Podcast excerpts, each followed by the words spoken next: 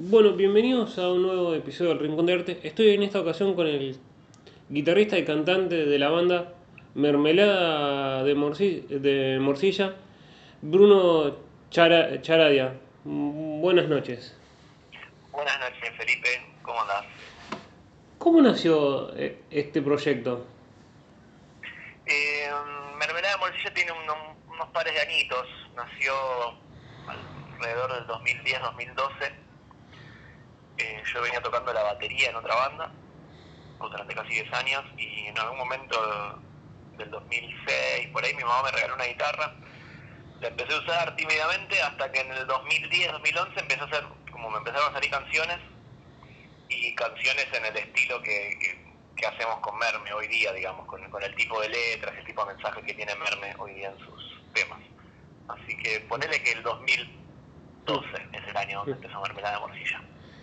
¿Y cómo fue, digamos, lo decidiste vos digamos, también el grupo fue como diciendo, ponga, va a quedar bien este nombre, de Mermelada de Morcilla? Eh, el nombre no, no tiene ninguna razón de ser, eh, porque un día se me ocurrió esa frase, mermelada de morcilla, mientras estaba estudiando para la facultad. La anoté en un papel, la pegué en mi corcho y quedó ahí. Y al tiempito, yo los años me puse a hacer las canciones que te conté recién y me pareció una buena idea usar ese nombre para mis músicas, ¿viste? Eh, para, para mi proyecto.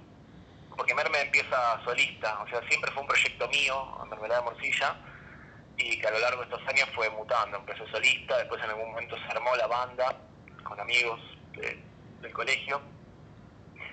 Y bueno, esa banda fue cambiando de miembros, y, pero digamos, lo que siempre se mantiene es Mermelada de Morcilla como en formato, en multiformato, porque soy solista, puedo tocar en banda, puedo tocar en dúo, ¿viste? Me puedo adaptar a, cualquier escenario. Y, y volviendo a lo del nombre, el nombre no tiene razón de ser más que que un día bajó esa frase y me pareció buenísimo para el nombre de banda. Fue como dijiste, este es el nombre. ¿Y cómo, digamos, adaptarse a decir, primero to- quiero tocar como solista y después el grupo y a veces uno o el otro? ¿Es fácil o, es un poco difícil?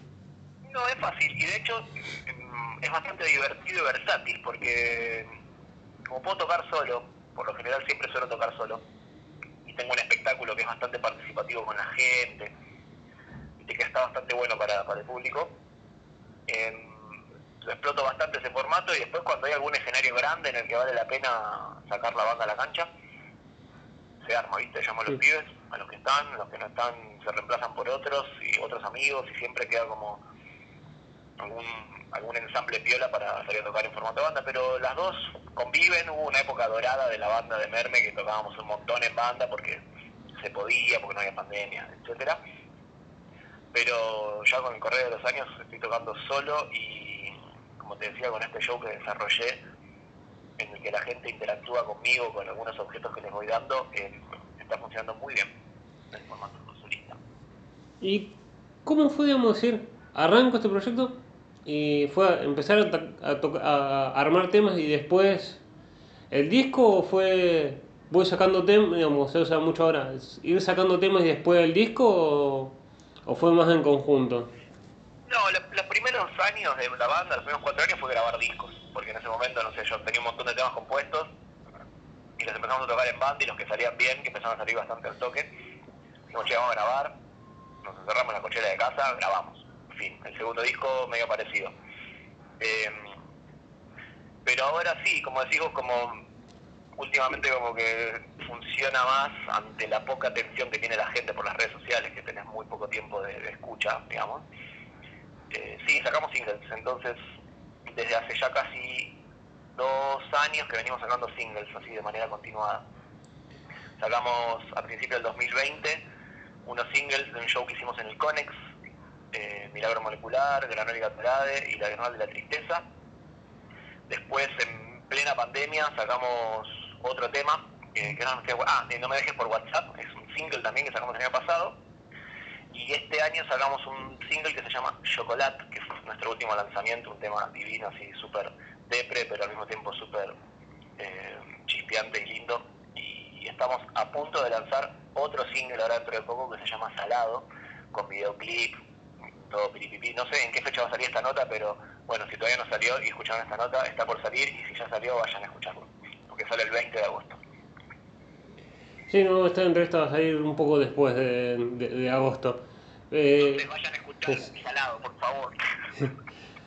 eh, ¿Por qué el nombre, digamos, el primer disco nunca como, digamos, se ha conocido de muchas bandas o de artistas conocidos, el primer nombre es el nombre del grupo y el primer disco, digamos, de, de Mermelada es Los Domingos. ¿Por qué ese nombre? Porque era el día en que ensayábamos y era un día que nos representaba mucho como banda en ese momento, en el 2016 fue Los domingos nos juntábamos, ensayábamos, la pasábamos juntos con los pibes, vendábamos. Era como, viste, como ese clima medio como sombrío, pero al mismo tiempo esperanzador que tiene el domingo. Y Merme es un poco eso, viste, porque las letras de Mermelada son graciosas, pero también de repente te tiran una máxima medio que te deja ahí como, epa, epa, ¿qué me dijo? Me bajó ni un toque o me deja pensando.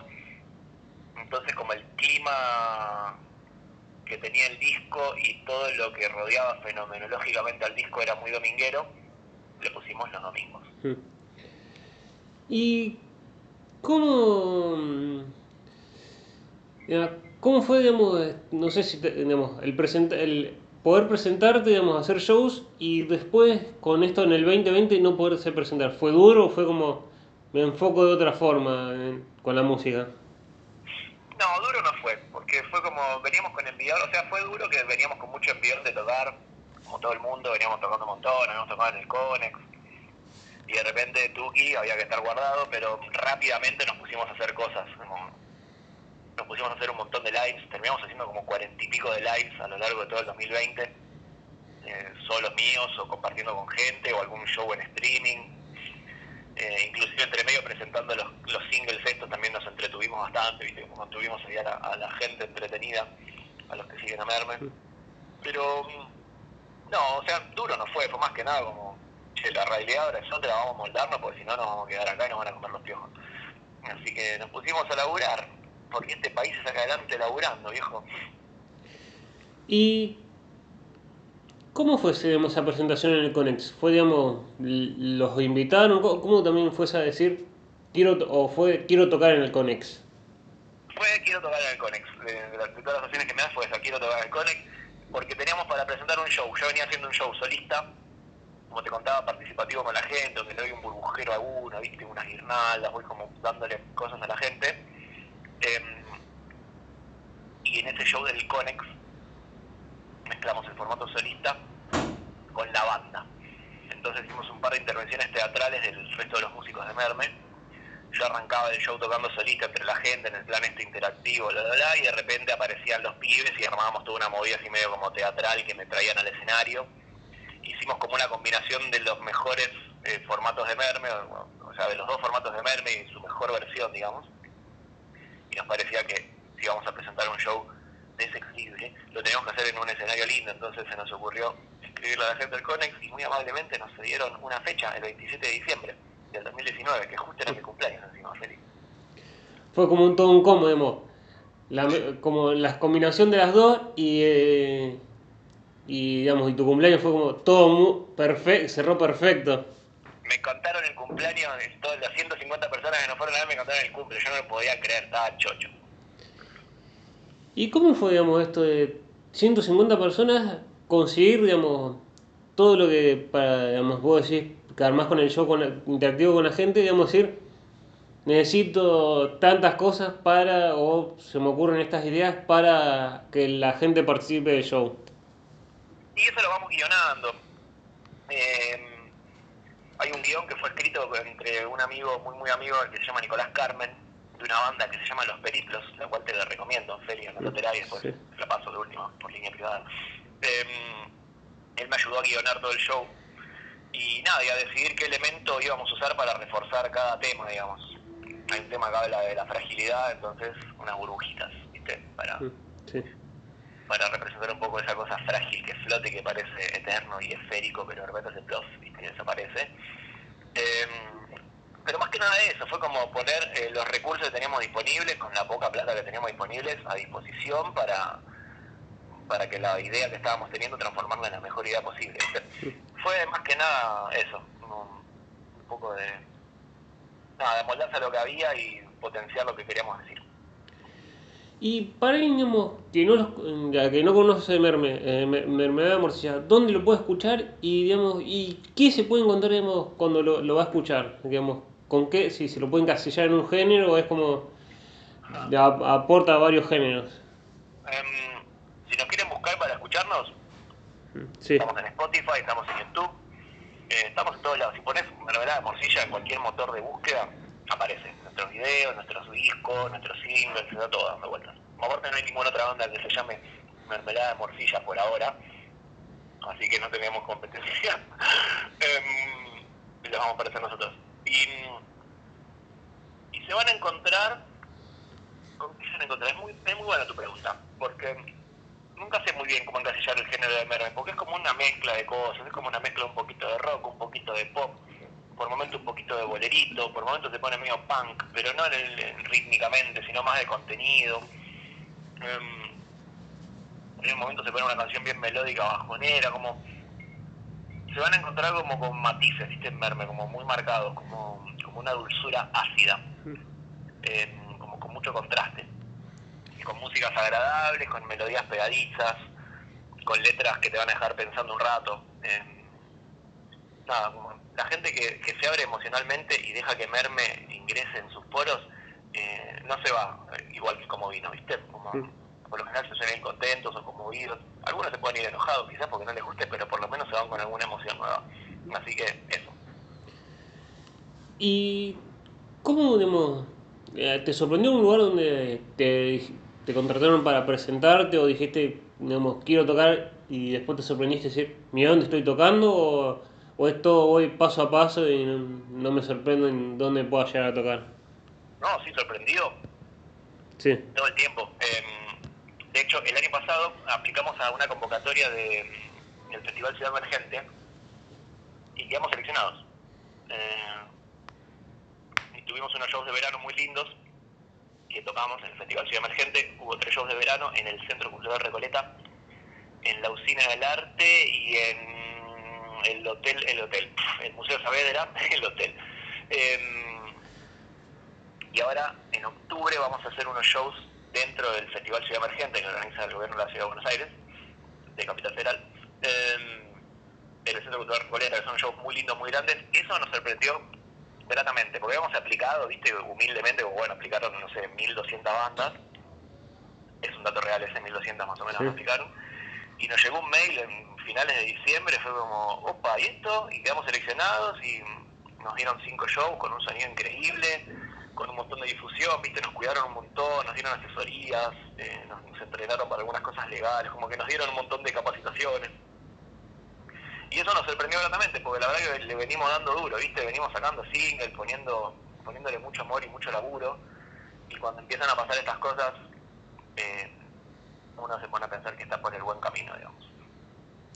¿Y cómo es tocar fuera de la, de la provincia de Buenos Aires? Digamos, has hecho giras en, en la Patagonia, ta- también fuera de Argentina, como es Uruguay. ¿Cómo es tocar fuera de, digamos, del lugar de, un- de donde uno es? Eh, a mí me encanta. Eh, de hecho, toco bastante poco en, en mi ciudad, digamos, en mi barrio. Yo soy de zona norte de la, del conurbano bonaerense. Y no suelo tocar mucho por acá. Siempre suelo ir para capital, para el, para el conurbano, para el sur, para el oeste. Y cuando vamos a otras provincias, yo la paso bomba. Como fuimos a Córdoba dos veces, fue súper divertido. La pasamos muy bien en San Juan. Había un público muy receptivo, todos eh, niñes, indies, con ganas de hacer poquito y fue muy divertido. Después fuimos en Mendoza, estuvo buenísimo. Toda la gira que hicimos por la Patagonia estuvo buenísimo. Fueron 16 días de tocar todos los días. Bariloche, San Martín de los Andes y con muy buena recepción, porque aparte del show, eh, a la gira patagónica me fui en el formato solista interactivo, entonces, nada, viste que la gente cuando está de vacaciones está como más contenta y más relajada, entonces llegaba como mejor el mensaje, llegaba más directo. Eh, pasaba algo muy lindo ahí en el intercambio con la gente. Así que respondiendo a tu pregunta, es- está buenísimo salir a tocar afuera porque es como te encontrás con, con gente con ganas de escuchar música nueva, por lo general. Esa es la sensación. ¿Y cómo fue tocar fuera de Uruguay, digamos, fuera de Argentina, to- tocar en Uruguay, digamos, más allá de un país hermano y digamos, de cerca? ¿Cómo es fuera de- de- del país? Y mm, es eso fue medio animarse, ¿viste? Una, una amiga acá en Buenos Aires tenía una conocida allá que estaba organizando una fecha y fue, bueno, acá vamos, nos organizamos y viajé y eso fue más flashero todavía, que quiero tocar por el interior, porque hay que cruzar el río, en el barco. Es loco, estás en otro país, más allá que es un país hermano, viste, ya la tonada es distinta, entonces es como que te sentís como medio de vacaciones. Y la fecha estuvo bárbara, una fecha en un sótano, en un barcito ahí en Ciudad Vieja, en Montevideo, y salió buenísima. Así que la experiencia está espectacular. Yo estoy rogando que esto termine la pandemia de una vez para, para poder viajar de vuelta y ir a tocar a otros países. Nos queda pendiente una fecha para ir a Paraguay en algún momento, a Chile, así que estamos medio ansiosos. Es como estás esperando que esto termine para empezar a volver otra vez al ritmo anterior a la pandemia. Sí, sí. Y, y cuando ya, eh, ¿qué es lo digamos, te sorprendió digamos, del encierro en la cuarentena? Digamos? ¿Qué es lo que te costó más para, para armar temas o, o para trabajar con la música? Eh, ¿Fue difícil o fue digamos, no fue tan difícil digamos, el componer o trabajar en la música con, en, la, en, el encierro? Eh, fue bastante fácil porque aprovechando el encierro me armé como un mini home studio acá en casa. Aprendí a usar un tecladito MIDI que tenía que nunca lo había usado y me puse a grabar eh, un montón de temas nuevos, un montón. Eh, hay material como para sacar un disco entero y ese, ese material que tenemos lo estamos sacando en, en singles de a poquito. Em, así que nada, fue bastante productiva la cuarentena.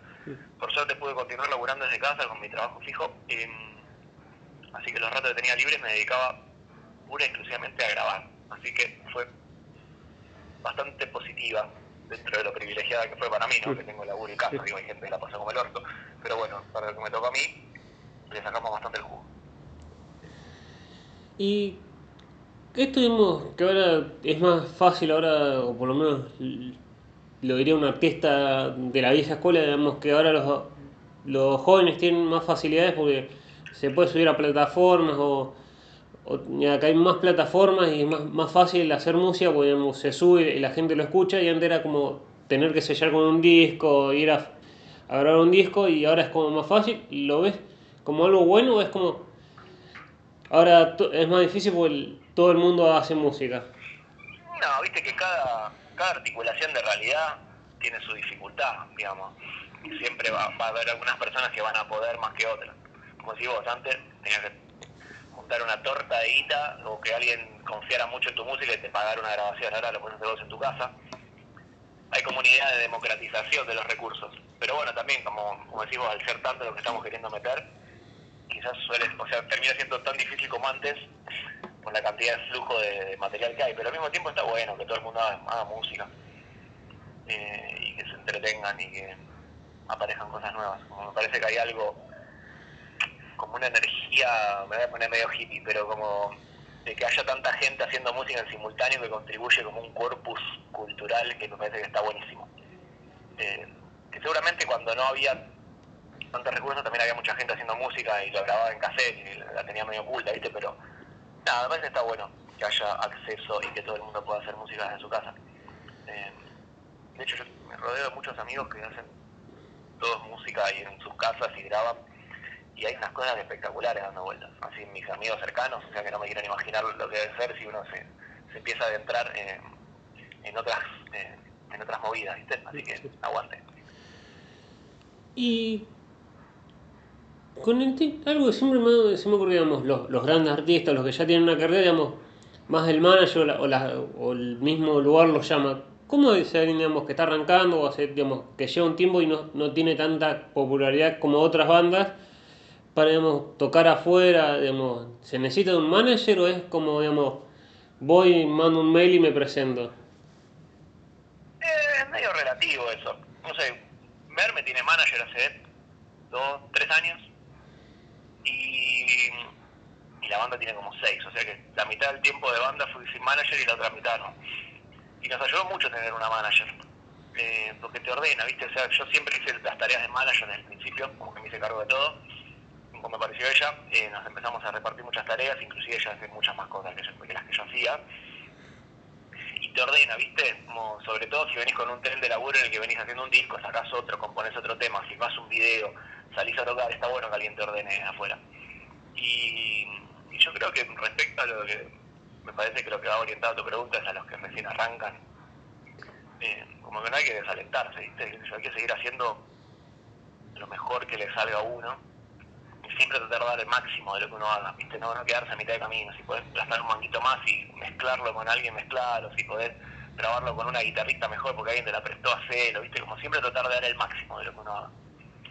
Y confiar en que en algún momento te va a escuchar más gente, igual que sé yo, el objetivo de ser famoso es medio grande, no sé, como que me parece que hay que hacer música, hay que hacer la mejor y la más bella música que uno pueda. Y después lo que pasa entre medio dependerá bastante poco de lo que uno haga, pero bueno, no hay que dejar de intentarlo.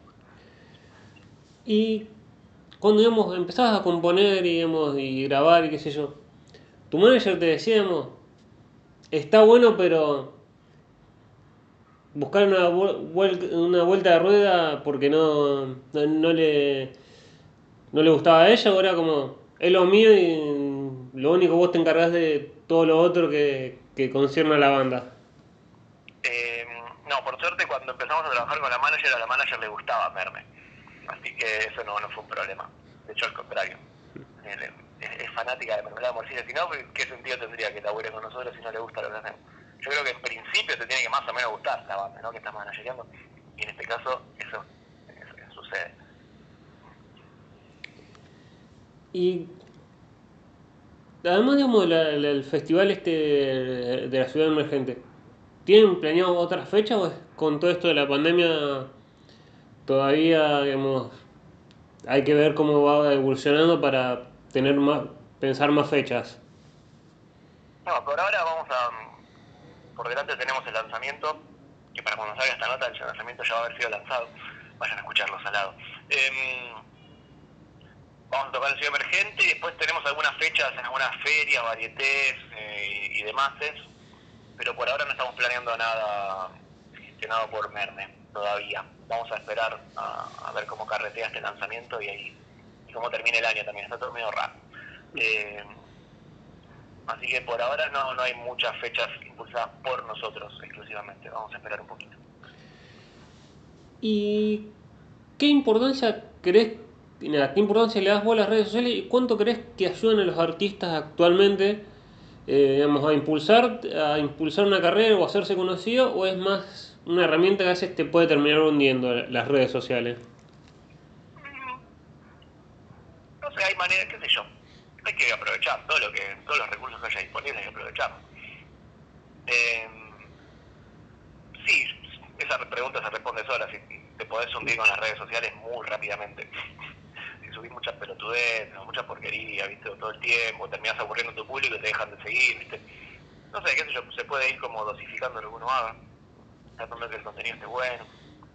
Eh, igual yo soy más de subir como poco y por ahí más concentrado cuando hay alguna alguna cosa que mostrar, ¿viste? Algún lanzamiento, alguna fecha. Después no soy muy de andar subiendo cosas todo el tiempo. Eh, eso sí responde la pregunta. Mm,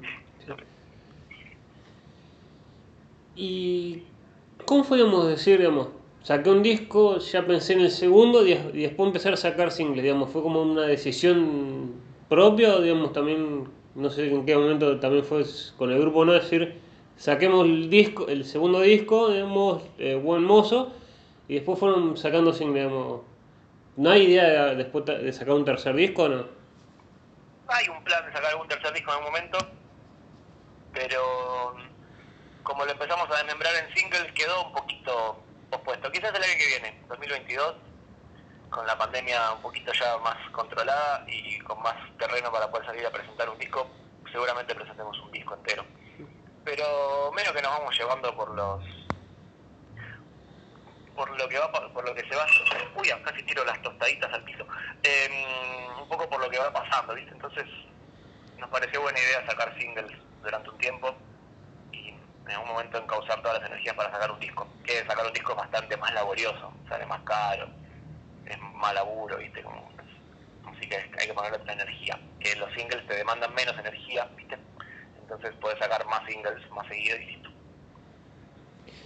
¿Y cómo fue, digamos, pasar de tocar la batería a aprender a, tocar, digamos, a aprender a tocar la guitarra? ¿Fue algo complicado o fue algo como... es algo simple?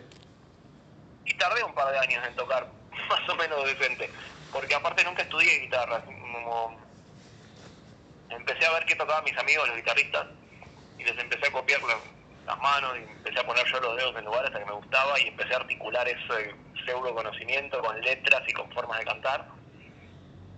Em, pero por ahí sí, haber sido baterista antes, lo que tengo es como muy- bastante afilado el sentido del ritmo la guitarra. Entonces, nada, es por cuestión de que más o menos suenen los acordes que me gustan y después ponerle el ritmo que me copaba con la mano derecha y cantarle encima. Aparte, yo cuando era baterista en otra banda cantaba, entonces tengo entrenado el tema este de cantar sobre alguna cuestión más rítmica que es un poco más difícil, así que nada, me, me dejé llevar y acá estamos. ¿Y algún amigo, como, digamos, te vio, que, digamos, que vio que le empezabas a copiar cómo sonaban los acordes? Te miró como diciendo, bueno, empecé a aprender porque está muy duro lo que haces, pero digamos, hay que meterle práctica también. No, y no me importa mucho si alguien me dijera eso. Eh,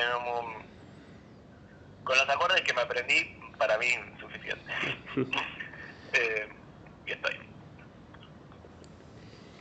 Y cuando digamos, decidiste arrancar con la música, eh, ¿algún familiar o amigo te dijo, ok, digamos, te vamos a apoyar digamos, lo que te gusta, pero buscate un trabajo más serio, porque en teoría de esto del arte no se puede vivir? ¿O fue como te apoyamos aunque no nos guste? Mm, Y un poco y un poco. Medio como que hice las dos. Me puse a estudiar la carrera universitaria y, entre- y en paralelo me puse a hacer música, así que medio que conformé a todo el mundo. El familiar que creía en mí y en la música, hice música y ahora hay unos lindos temas dando vueltas, así que debe estar orgulloso de ese familiar. Y el otro familiar que quería que estudie también debe estar satisfecho, así que están todos contentos, felices. ¿Y a un lado te, te sorprendemos que sepan tus canciones o ver, digamos, vos subir el- la, mus- la canción y decir, mira de dónde, me están, dónde están escuchando mi música? Es como, hago música y la, y la gente la escuchará de donde sea. Eh, eso me flasheó un toque. Tenemos una chica, una fanática de Merme, en Paraguay, ponele, Que nos escribió, me acuerdo, sentimos que diríamos, hola, soy de Paraguay, me llegó su música, no me acuerdo cómo les había llegado, pero así, o gente en Perú que nos escuchó, o alguien en... Pasó algo muy flashero que una chica en Estados Unidos usó un tema nuestro para incluirlo en una tesis doctoral que estaba haciendo para la facultad, fue una cosa flasherísima. Em, y después nada, ver el, el Spotify, viste que te permite ver en qué países te escuchan. Y hay escuchas en Francia, en Inglaterra, en Chile. Así que nada, eso está buenísimo, como que puede llegar a un montón de lugares que quizás antes costaba un montón, ¿viste? Obvio, me recontra. Me encantaría ir a tocar esos lugares donde hay cuatro o cinco personas que escuchan a Merme y que vengan a la fecha. Y charlar con ellos y entender cómo Joraca llegó Merme a ellos, ¿viste? Estoy como intrigado. Es como, yo hago buena música, pero no, no, digamos, no quererse decir, mirá, llegué a tal lado. Digamos, es como, hago, digamos, hago música muy buena, la gente, a la gente le gusta, pero digamos, ¿cómo Joraca, digamos, cómo Joraca llegué, digamos, a, o decir, mirá, llegué a, a Inglaterra? Sí, sí, ¿qué camino tomó esa canción para que alguien, en- viste, ¿qué- ¿quién es esa persona? Si esa persona que está en, en Francia escuchando nuestra música escucha esta nota, escríbanos, ¿quiénes son? Den la cara. Eh, y en el festival Ciudad Emergente, ¿fue con público o, digamos, con el tema esto de las restricciones, fue un show más virtual? Fue con público. Con restricción de cantidad, pero había público presente con distancia, la verdad. Y, estuvo buenísimo. Em, tocamos con un sonido re lindo, ¿viste? El lugar era re lindo, nos trataron re bien. Había, había catering para los músicos, camarín. Nos sacaron fotos, nos hicieron notas. Estuvo buenísimo, divertido. ¿Y te ha pasado, digamos, más allá, digamos, has tocado en el Conex, en, lu- en lugares y en Ciudad Emergente, digamos, con todas las cosas buenas, ¿te ha tocado el lado malo de decir, mira dónde estoy tocando, digamos, de sorprender, decir, dar, porque acá en Rosario, en un caso muy famoso en, en un bar acá en Rosario, tuvo un accidente y lamentablemente falleció un artista, digamos, de decir, tocar un lugar que sí, ¿qué, ¿por qué estoy tocando acá? ¿Sabes que no, no, me pasa eso? Em, hasta la fecha más chiquitita, más humilde, con el peor sonido, en el lugar más raro, con los artistas que comparto más eh, raro, viste como acá veces que sentís que por ahí no combinás en una fecha, viste como con quién estoy tocando y siempre, siempre, siempre la paso bien en las fechas, como no insisto, viste como una vez nos pasó ir a tocar acá a las afueras de, donde vivimos nosotros, a un barcito, donde había muchos motoqueros, un plan así medio como motoquero fanático del, rock metal. Eh, y estuvo buenísimo ese show, ¿viste? Yo dije, uy, qué onda, acá nos van a tirar una botella en la cabeza. Y no, estuvo buenísimo y a los motoqueros les re gustó mermelada de morcilla, ¿viste? Después se me acercaron un par y decirme, che, loco, está re bueno lo que haces. Como, mm, no está bueno, ¿viste? Como me parece entrar en esa de menospreciar al, público por más raro y distinto a lo que vos crees que es tu público será, ¿viste? Como me parece que... Eso me pasa con comerme, que siempre me cruzo con gente que si está un poquito dispuesta a abrir un poquito su sensibilidad, sea del palo que sea, le gusta Merme, ¿viste? Algo, algo le llega, sea metalero, sea cumbianchero, sea rockero, eh, lo que sea, ¿viste? Eh, siempre algo bueno termina pasando. Entonces hasta la fecha más chiquita se disfruta. Y siempre hay alguien que se conmueve. Así que eso. Sí, también yo un poco lo hacía más por esto, digamos, decir un lugar que sí, ve los cables o todo el, digamos, la situación donde te toca tocar, que sí, esto es un peligro o, todo eso, digamos. Me cuido, el último me cuido, ¿viste? Me llevo mi micrófono o si veo que alguien está medio rara la instalación, no toco el micrófono con la mano. Eh, pero por lo general, o sea, más o menos se suele tener cuidado, ¿viste? En los lugares. También uno por ahí elige no ir a lugares que están muy hechos peloros, que tienen mala fama, eh, seguro. Obvio.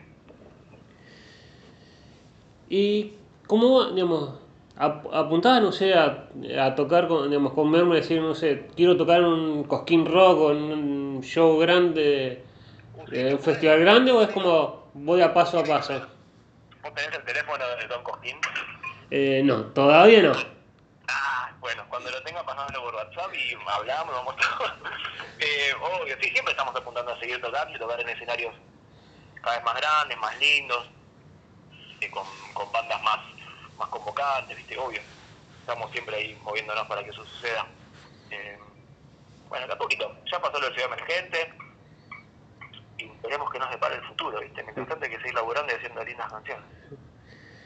Y en algún momento te agarró, digamos, eh, previo a la pandemia o en pandemia, decir, eh, ocurriste canciones así, digamos, agresivas contra la pandemia o con toda esta situación, o era como ponerle la mejor onda a este momento duro de la pandemia? Em, y medio que íbamos a caer todos en esa, ¿no? De escribir canciones pandémicas en la pandemia.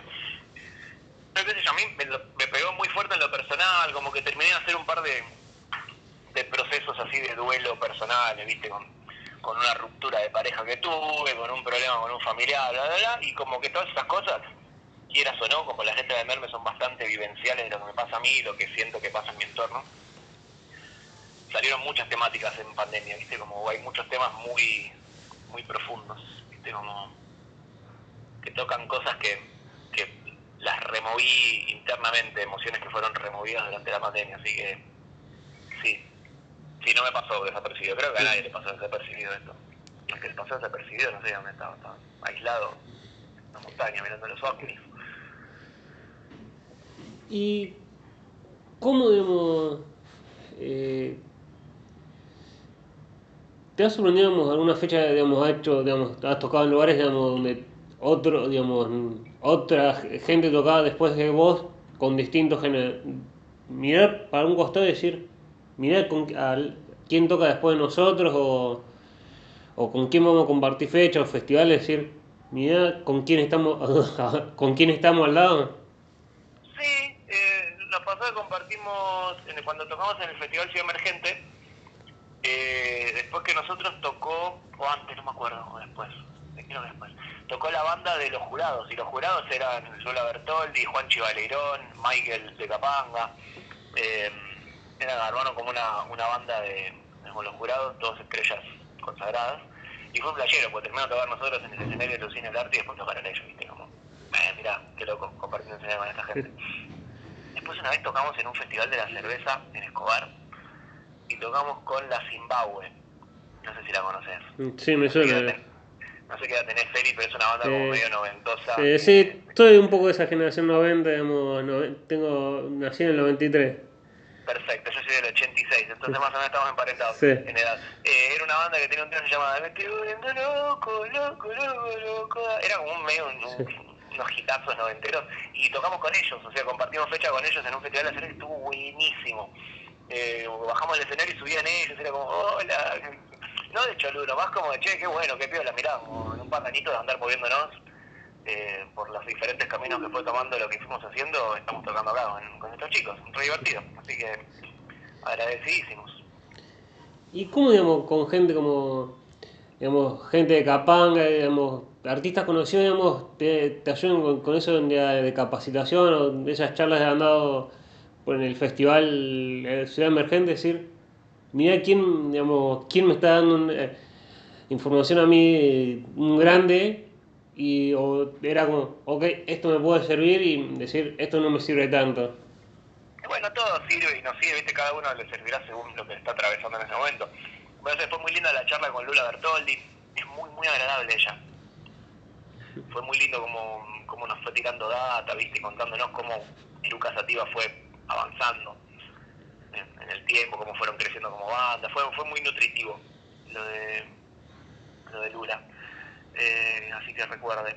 Y después también la charla con Juancho estuvo piola, contó un poco cómo, cómo fue el camino de los pericos, ¿viste? Como está bueno ver gente que ya lo transitó y que llegó a cierto lugar de fama, ponerle que te cuente cómo fue su camino, ¿viste? ¿Qué le fue pasando? uno va a ir tomando lo que le sirva para, para cada momento. ¿Y te sorprendió, digamos, una banda que con la que compartís, digamos, que tocaron con ustedes en, en ese festival? Es decir, no los desconozco, pero qué bien que tocan ellos. Sí, casi todos. Los que quedamos seleccionados para el, para el toque del festival, que éramos 12 bandas, creo, o 15, todo un proyecto buenísimo. Aparte, bastante variadito todo, ¿viste? Como había bandas, había dúos, había cosas más electrónicas cosas más acústicas. No, todo, todo re bien. Se armó una linda comunidad ahí de, artistas. Súper lindo. ¿Y se te han ocurrido canciones decir, quiero, necesito a alguien para hacer esta canción a dúo? ¿O es como, escribo mis canciones y podría en algún momento invitar a alguno de estos artistas con los que tuve buena relación en un, en un festival para decir, quiero que también colaborar con ellos? Eh, no, no soy mucho de los dúos. No sé, no, no se me da mucho de de cantar canciones a dúo con, con gente, invitar o, que me inviten. como He participado en algunos temas de amigos, pero me corto bastante solo, como grabo yo en casa solo y grabo todos los instrumentos y como que me encierro bastante en la mía, estoy medio como muy en esa, viste, muy ensimismado con mis cosas y haciendo mis músicas, así que no sé, capaz más adelante me ponga a compartir con gente, igual ahora está medio complicado, pero en algún momento se podrá.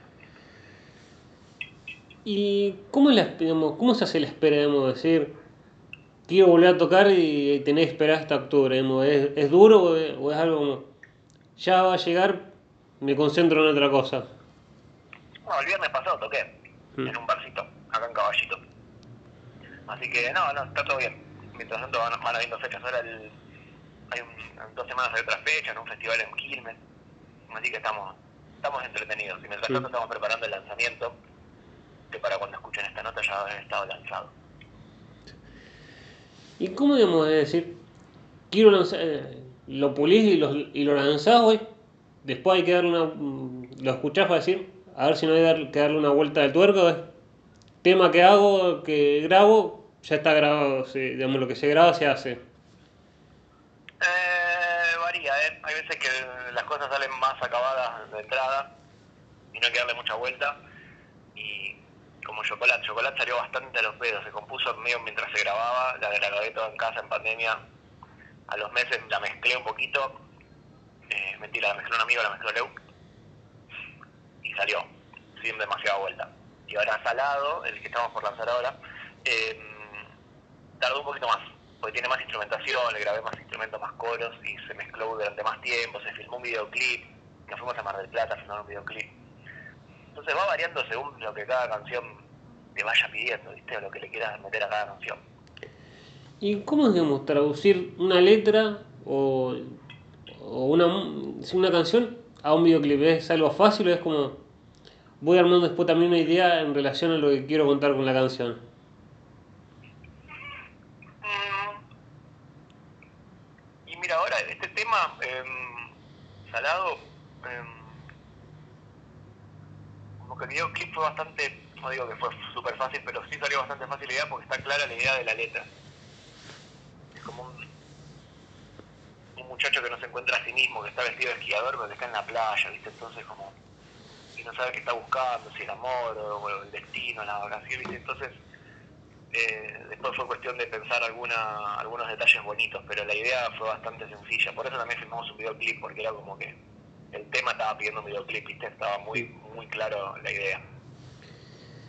¿Y, y cómo es grabar en, en, digamos, con protocolo? ¿Es fácil o es como, ay, qué duro tener que hacer este protocolo por algo que me gusta tanto? yo grabo solo en mi casa, así que no tengo ningún protocolo. y respecto a los videoclips, eh, nada, fue un videoclip que se grabó caminando por la calle, viste, como no había demasiado contacto con la gente. Aparte estaba todo el mundo con barbijo, así que nada, no, está todo bien. Hay maneras de, de, sobrellevar esto sin hacer cagadas y no sin poner en riesgo a nadie, pero hasta ahora todo lo que quisimos hacer lo hicimos. ¿Y cómo es presentarse, digamos, después de un año sin poder presentarse en vivo, digamos, con gente, el volver a presentarse? ¿Es volver a arrancar o es como, es algo que no, nunca se olvida? Mm. Qué buena esa pregunta, porque el viernes pasado que toqué fue la primera fecha después de la segunda ola de COVID y sentía como que me había como que me había oxidado un poquito, ¿viste? Fue la fecha de, sacarte el, el óxido para volver al ruedo. Y sí, siempre si venís embalado con algo y te frenan, ¿no? Es como que el cuerpo se pone perezoso. Y el, esa sensación de óxido es muy parecida a la, digamos, decir, la, la como la primera presentación, decir, esto, nervios de que pueda salir algo malo, es como, estaré oxidado o tendré miedo por la primera presentación y decir que salga lo que sea. Sí, yo medio que me, me entrego, ya fue no ya hace bastantes años que toco, entonces como los nervios ya los tengo más afectaditos. Por ahí me pongo nervioso cuando la fecha es muy grande, ¿viste? cuando hay mucha gente o, o cuando hay muchos amigos, no sé, como va variando. Cuando estoy por presentar un tema nuevo, entonces no quiero sea, pero por lo general uso los nervios a mi favor y, me pongo más me charleta con la gente, así que nada, sí, está todo bien. Eh, y con el tema, digamos, con esto, digamos, decir, toco solista, toco con la banda. En algún momento la banda terminó diciendo, bueno, eh, eh con nosotros y vos mirarlo como diciendo, me vienen, me a ver a mí o decir, bien a ver el proyecto en el que estamos, pueden, pueden estar ustedes también y o me vienen ver a, a mí solo o no existe ese ego. No, está todo bien, como que los pibes como yo empecé tocando solo y después se sumaron a la banda ellos, yo creo que siempre respetaron que también hay un formato solista de mano, ¿viste? Y sí, a veces cuando toco solo vienen, obvio, y nos jugamos de risa, y está todo bien. Eh, no, no, no, no hubo demasiado problema por eso. Y te voy a hacer la última añada, pues me quedaría horas, mm, pero después la hacen, me da ese miedo de decir, la gente no lo va a escuchar de lo largo que quedó la, entrevista. Eh, te hago la última que se va a dividir en dos partes. Eh, la primera parte de la última es, mirás, desde que arrancaste, eh, que arrancaste con la música hasta ahora, mirás para atrás y decís, me arrepiento de algo, me arrepiento de algo o no, y qué le dirás a alguien que no se, que, se, que no se anima por algún prejuicio o algo a hacer música, qué le dirías para que se anime? Bueno, en la primera parte de la pregunta, de mirar para atrás, nada, creo que todas las cosas van pasando cuando tienen que pasar un poquito. Creo, de alguna manera, en el destino, en que cada cosa ¿viste? Va, va teniendo su momento y su lugar, y que pasan cuando uno está preparado para que pasen.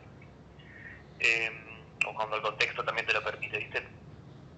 Eh, o sea, a veces pienso que me hubiese gustado empezar a hacer eh, canciones como las que hago con Merme por ahí más chico, pero capaz no estaba preparado para hacer las músicas que hago ahora, ¿viste? Las que empecé a hacer desde el 2014, 2015, que se pusieron, se empezaron a poner como más lindas mis composiciones, por lo menos para mi gusto y para los de mis amigos. Eh, no, veo que no me arrepiento de nada. Como que estoy bastante conforme al lugar hasta donde estoy llegando ahora. Me gustaría que me escuchen gente, obvio. Eh, pero bueno, capaz no depende de mí. Y mm, la segunda parte de la pregunta, ¿qué le diría a alguien que está empezando? Que le meta. ¿Viste lo lo que te decía antes? Si tenés algo para decir y más o menos suena lindo y afinás y, y, podés, y tenés un mango para moverte y tomarte un taxi con tu guitarra y ir a tocar a algún lugar y mostrar lo que tenés para decir, hacelo. Y si eso lo puedes transformar en una banda y que suene mejor, hacelo. Y si podés grabar un disco y que suene lindo, hacé lo mejor posible para que suene lo mejor posible y, y mandale. Nadie se arrepiente de ser valiente, Feli. Bueno, muchas gracias Bruno por esta linda entrevista y por permitirme entrevistarte. Feli, un placer, muchísimas gracias y bueno, ya lo estaré escuchando en el podcast cuando esté publicado, así que te mando un saludo y no quería dejar de decirle a la gente que si quiere escuchar Mermelada de Morcilla, que lo busquen en Google o en Spotify, en YouTube o en Instagram, Mermelada de Morcilla en todos lados y escuchen y disfruten de nuestras músicas.